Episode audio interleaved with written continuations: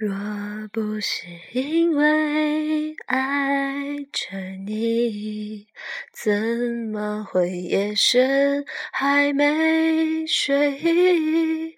每个念头都关于你，我想你，想你，好想你。若不是因为爱着你，怎会有不安的情绪？每个莫名的日子里，我想你，想你，好想你。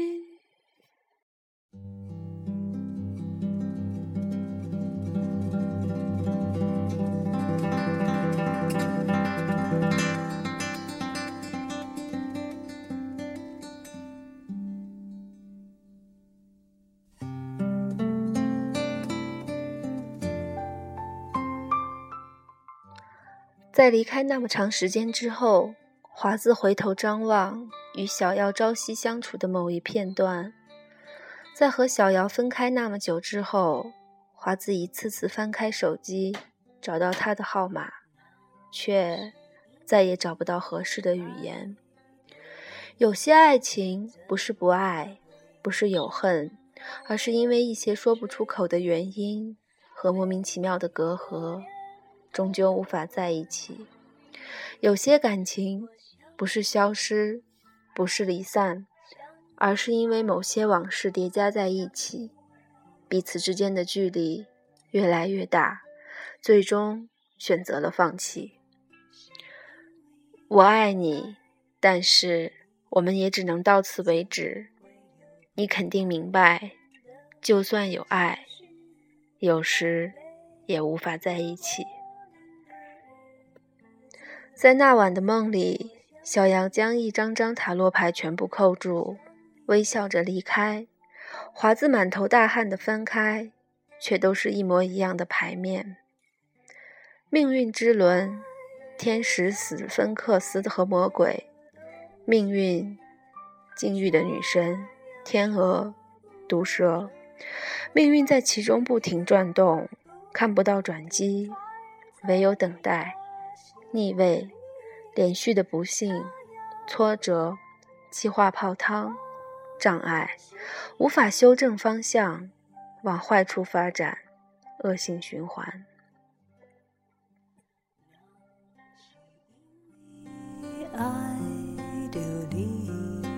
怎会不经意就叹息？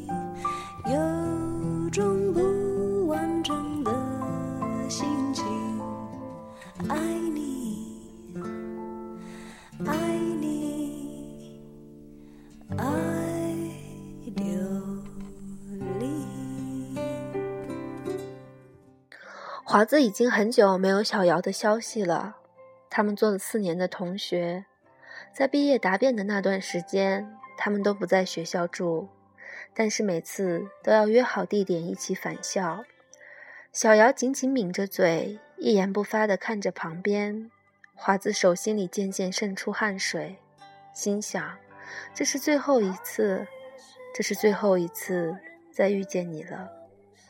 从那一天开始，想要在茫茫人海中再次找到熟悉的身影，可能性几乎为零。那一年北京的六月，明晃晃的柏油马路上，两个人。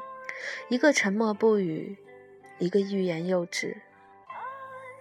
一年后的某个夜晚，电脑中播放着搞笑影片，也无法引起兴致。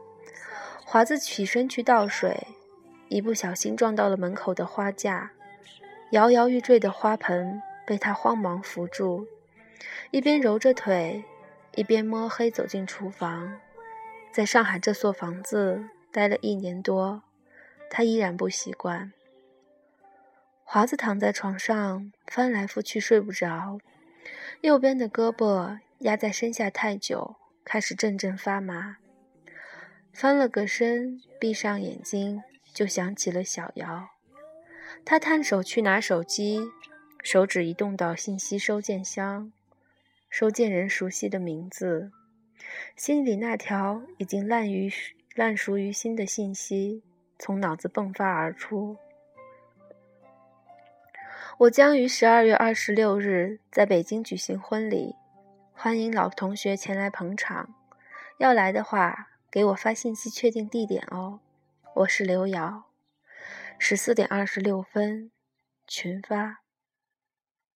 几年前的除夕，华子一边看着春晚，一边编辑着新信息，然后给同学群发出去。结果第一条回复就是小瑶的。给我的信息竟然要群发，简直太过分了！华子一阵想笑，认真编辑短信跟小瑶解释，终于在点燃礼花之前允许可以给他打电话。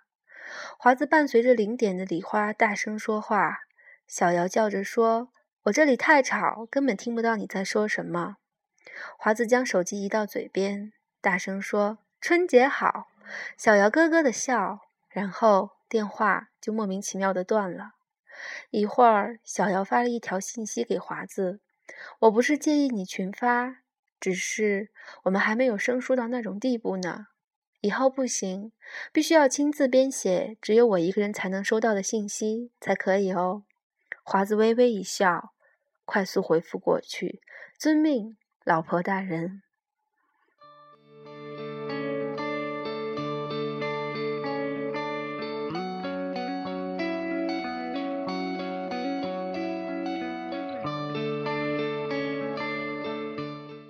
那年的初秋，他们刚认识的时候，大学第一堂英语课，华子象征性的抬头看了看亢奋的年轻老师，翻了个白眼，然后就听到老师要选课代表。老师提高了音量，又一次重复：“谁愿意做英语课代表啊？”华子扭头看着窗外，然后听到一个清脆的声音：“我吧。”华子就是这样看到了小瑶。白色的裙子没有其他装饰物，侧脸很好看，十分干净清爽，看着很舒服的女孩子。下课，华子站在教学楼的门口，远远看到小瑶下楼。之后，他快步走到华子面前，说：“嗨，你不是那个军训的时候带着大家唱歌的吗？”华子不好意思的笑了：“你记性还真好。”小瑶大大咧咧的甩了甩头。是啊，当时女生可讨论你来着。华子好奇地问：“哦，讨论什么？”小瑶微微一笑：“保密，这是女生的讨论。”那一天，在华子的印象里格外深刻。他忘记了自己穿的什么衣服，忘记了自己的头发是不是好好的被抚平，忘记了自己是不是表现得很得体。他几乎什么都忘记，只记得小瑶清凉的笑容。和他们擦身而过时，淡淡的香气。小姚说：“要不要一起走？”华子摇摇头：“我还在等朋友呢。”小姚歪歪着头看他：“那好吧，我走了，改日再和你聊。我感觉你是个特别有意思的人。”华子故意摆出一副骄傲的样子：“那是，大家都这么说，哈哈。”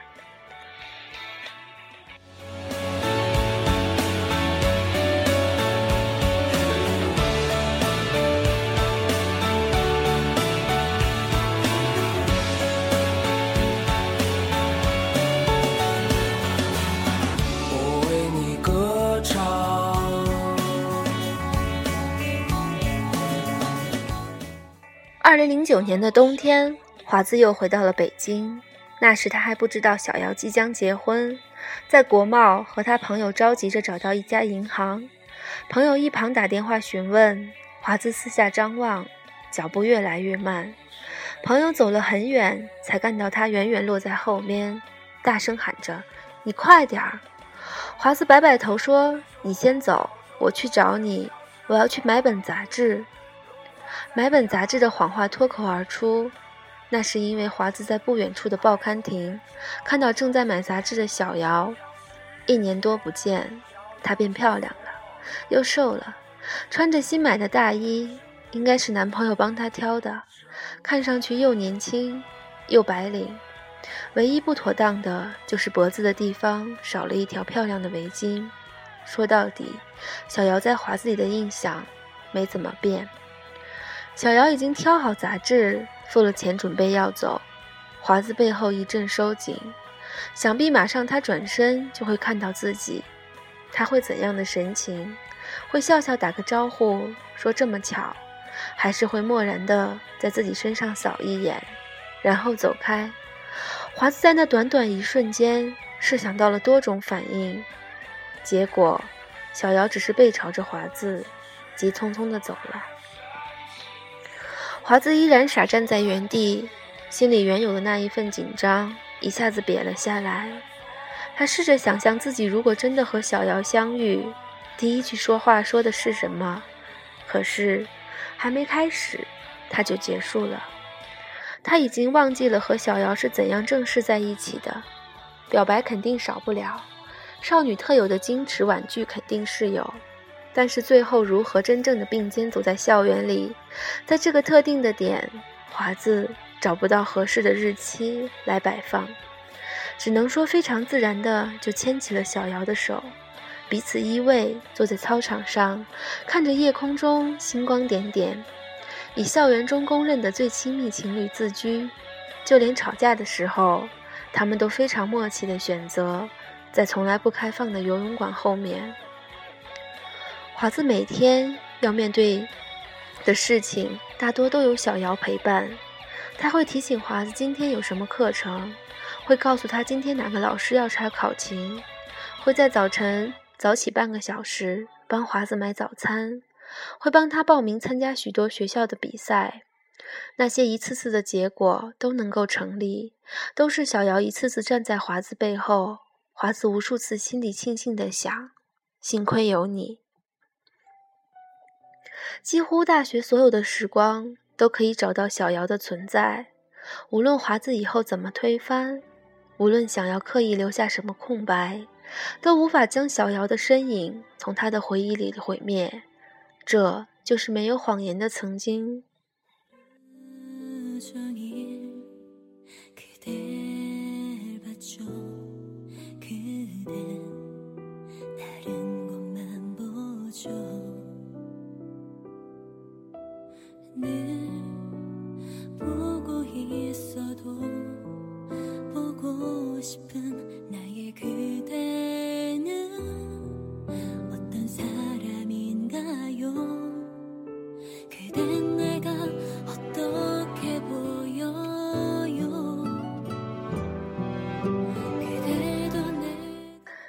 那时候，他们都是学校里无所畏惧的少男少女，他们只是茫茫人海中最最普通的两个人，很普通的情侣，过着普通的生活。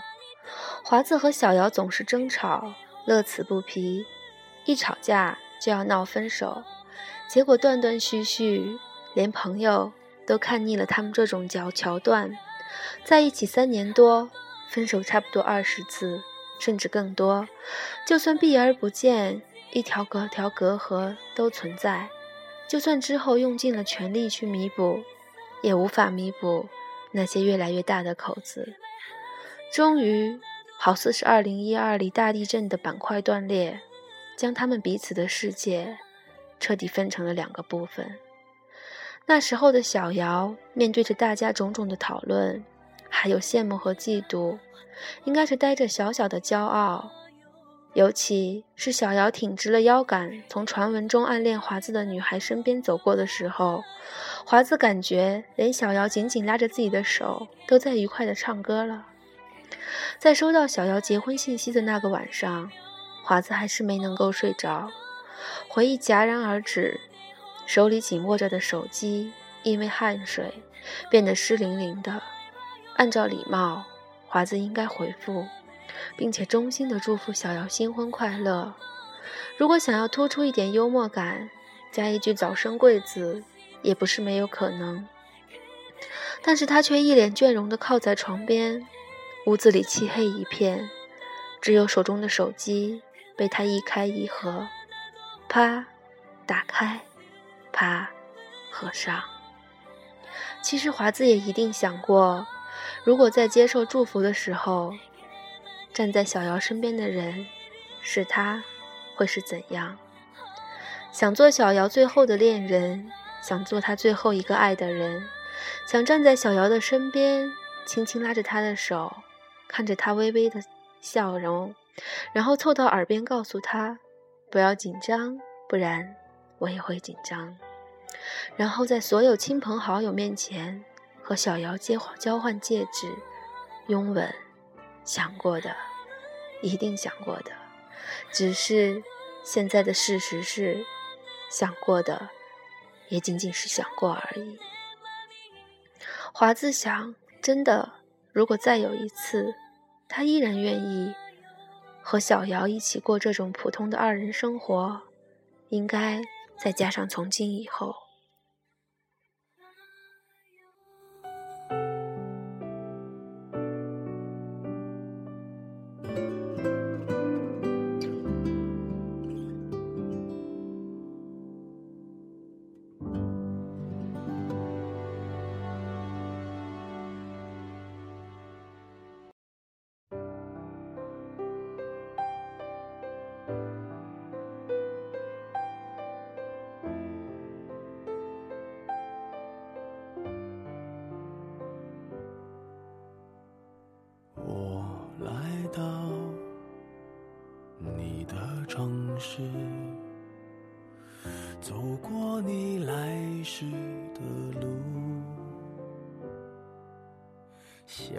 想着没我的日子，你是怎样的孤独？毕业散伙饭那晚，华子和小瑶手拉手去参加，都是抱着凑热闹的心情。还有论文答辩和其他零碎的事情，这顿饭并不代表是真正的分离，大家都互相敬酒，互相打打闹。小华一直都紧紧拉着华子的手，有几次他想挣脱，小瑶都更加用力的拉住。华子微微皱眉说：“你放开，我都没有办法夹菜了。”小瑶扬起红扑扑的脸，轻轻地说：“你想吃什么？”我帮你夹。回学校的时候，华子被小瑶拉着慢慢悠悠的走。华子忘记了最后他们停在哪里，是在操场边的栅栏上，还是在篮球架下面，还是在悠长的走廊？唯一记得的是，就是小瑶拉着华子的手突然放开，然后蹲下去。华子听到小瑶略微急促的呼吸。他低低头，哭了。华子蹲下身，用力将小瑶的手。华子蹲下身，用力将小瑶的头从双膝间抬起来，看着她湿漉漉的小脸，小瑶哭起来的模样还是那么好看。华子问他哭什么，小瑶紧紧拉着华子的胳膊，眼泪不可抑制地往外涌，脸颊变得异常潮湿。小瑶没有说话，只是一直一直在哭。后来，在他们真正即将毕业、各奔东西的时候，小瑶才和华子想起那一天。小瑶真正感觉自己累了，发现自己已经无法再和之前一样和华子在一起，发现他们无休止的争吵带来的已经不仅仅是别人眼中好玩的桥段。那些才是真正的隔阂。小瑶说：“我那一天哭，是因为我真的不想这样了。我想听你说一句，我们以后都在一起。可是华子知道，那一天他什么都没说，只是一直在絮絮叨叨。不要哭了。”华子不敢看小瑶认真的眼神，因为在华子那里看到了自己卑微的身影。还有无法再继续爱的残酷现实，所谓的隔阂，所谓的离别，现在你明白了吗？小瑶问。是的，我明白了。华子说。这种离合和离别和爱情无关，和谁在一起无关，与任何人一个相处，最终都可能有这样的结局。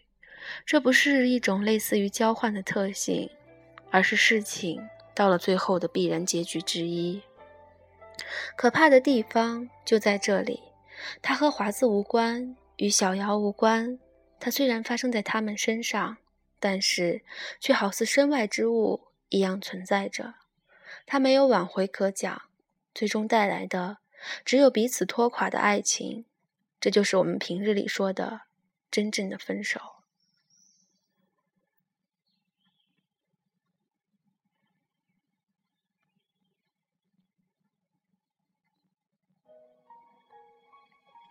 在华子最后与小瑶相处的日子里，沉默成为了他们最大的共同语言。有时候在一起，能够相对无语很久很久。华子不知道小瑶在想什么，这终归不是件美好的事情。华子想，到底是为什么让我想娶的你，成为了现在嫁给了别人的你？不能回到过去，也没有共同的未来。小瑶对于华子而言，说句老套的话，是别人的新娘；而华子对于小瑶，已经是需要群发信息的老同学。在收到了小瑶结婚信息的几天之后，他们在 QQ 上再次相遇。华子被工作搞得晕头转向，然后小瑶的信息就弹了出来：“你现在在上海，上次给你发短信怎么不回？”华子盯着电脑屏幕看了很久，不知道怎么回复小瑶的信息，想了很久，才装作不知道打字的过去。发的什么信息？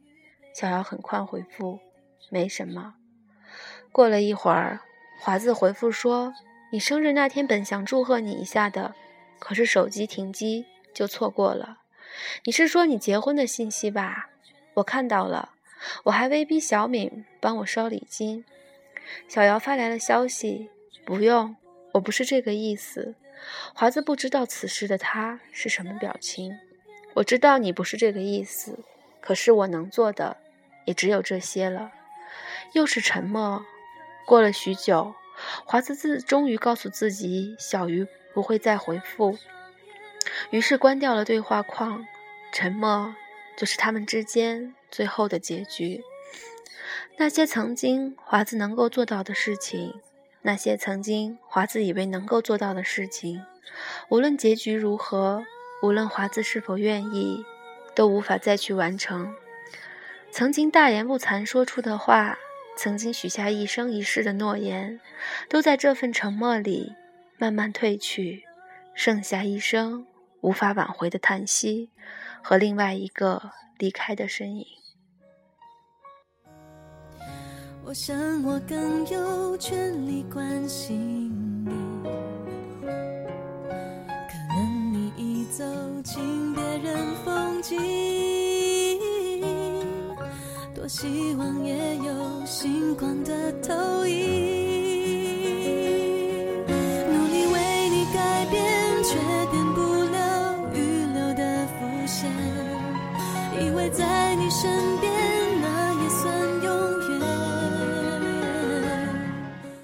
最后说一件小瑶认为自己最感动的事情，不是生日 party，不是特别惊喜，仅仅是华子为他打架。这也是华子生平第一次跟别人打架。同学拖着华子从一片狼藉的教室里出来，他拉着小瑶，一言不发地从围观的人群中挤出来。小瑶走在华子旁边，忍不住微微颤动。华子紧紧拉着她，小声说。没事儿，别怕。小瑶看着华子身上的血，啊的一声叫了出来。华子扶着他的肩膀，拉着他的手，快步的走。没事儿，快走，不是我的血。他们坐在蛋糕房里，小瑶轻轻握着华子已经肿得发紫的手，哭着对他说：“你怎么那么傻？让他们骂去吧，又不会疼。”华子摇摇头。用力握了小瑶的手，不行，他女朋友骂你，那是你们女生的矛盾。一个男生在那里学的惟妙惟肖，有病。后来，小瑶在华子的怀里，轻轻地对他说：“谢谢你。”华子大大咧咧地笑了：“没事儿，我不保护你，谁保护你？与小瑶分手后，华子又经历了一段短短的感情，每次都是因为他的不耐烦匆匆告终，付出好似明码标价的支票，甜言蜜语成为了家常便饭，海誓山盟张嘴就来，一段结束，一段开始，不变的话只是换一个称呼，唯一没有说出口的那句“我不保护你，谁保护你？”过去和现在如果对折过来，几乎会有很多重影，唯一有差别的，就是少了那些我们无法名状的，叫做刻骨铭心的东西。过了这么长时间，提起旧时的那段感情，华子依然感觉到一阵阵揪心，不是难过，不是悲伤，是一种从身体最敏感的地方兀自揪扯出疼痛的介质。一个泪几乎颠覆了四年时光，终究不是蒙混过蒙混过关的借口。就像华子不能够为自己的失去和错过找到一个安慰自己的理由。华子不想忘记小瑶，其实从心底也不愿忘记。我想你，想你，好想你。关闭了和小瑶的对话框，华子从办公室出来，随便坐车去个地方逛逛。走到了离他几千公里的城市街道上，华子终于第一次意识到，这是与小瑶无关的日子。这是华子剩余的在与小瑶无关的日子。华子一直巴望着，用他最后的记忆和最后的自尊渴求着，是被他自己。或者是小瑶遗弃的丢下的事情，也是他们最后在一起做的事情，那就是以华子的离去作为开始，以小瑶的新婚作为结束。这样的真正无法回头的别离，错过了相遇，错过了造化，错过了曾经自以为是的美好，已经不能不能触，以及不能触摸的其他。就剩下他了，只有他紧紧陪着华子，不离不弃。他像张开了怀抱，他对他微微招手。他说：“欢迎光临。”他说：“亘古不变。”他的名字叫放弃。这是华子无法改变的现在，也是他应该真的放手，为小瑶真心祝福的现实。华子已经无法告诉小瑶。这算他们的新起点还是终点？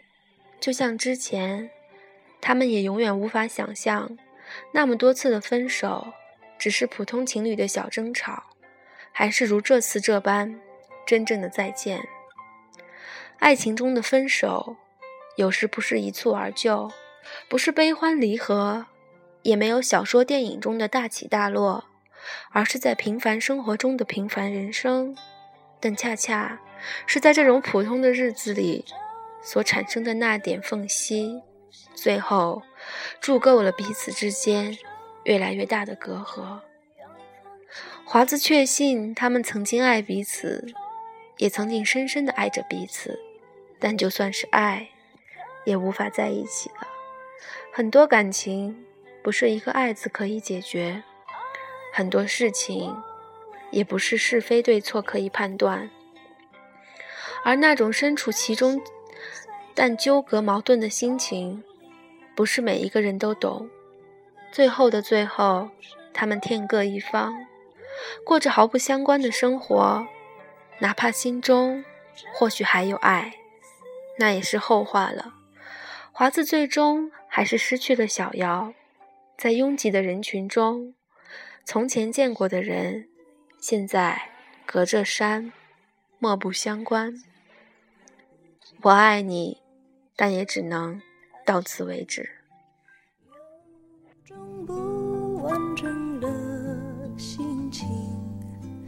爱你，爱。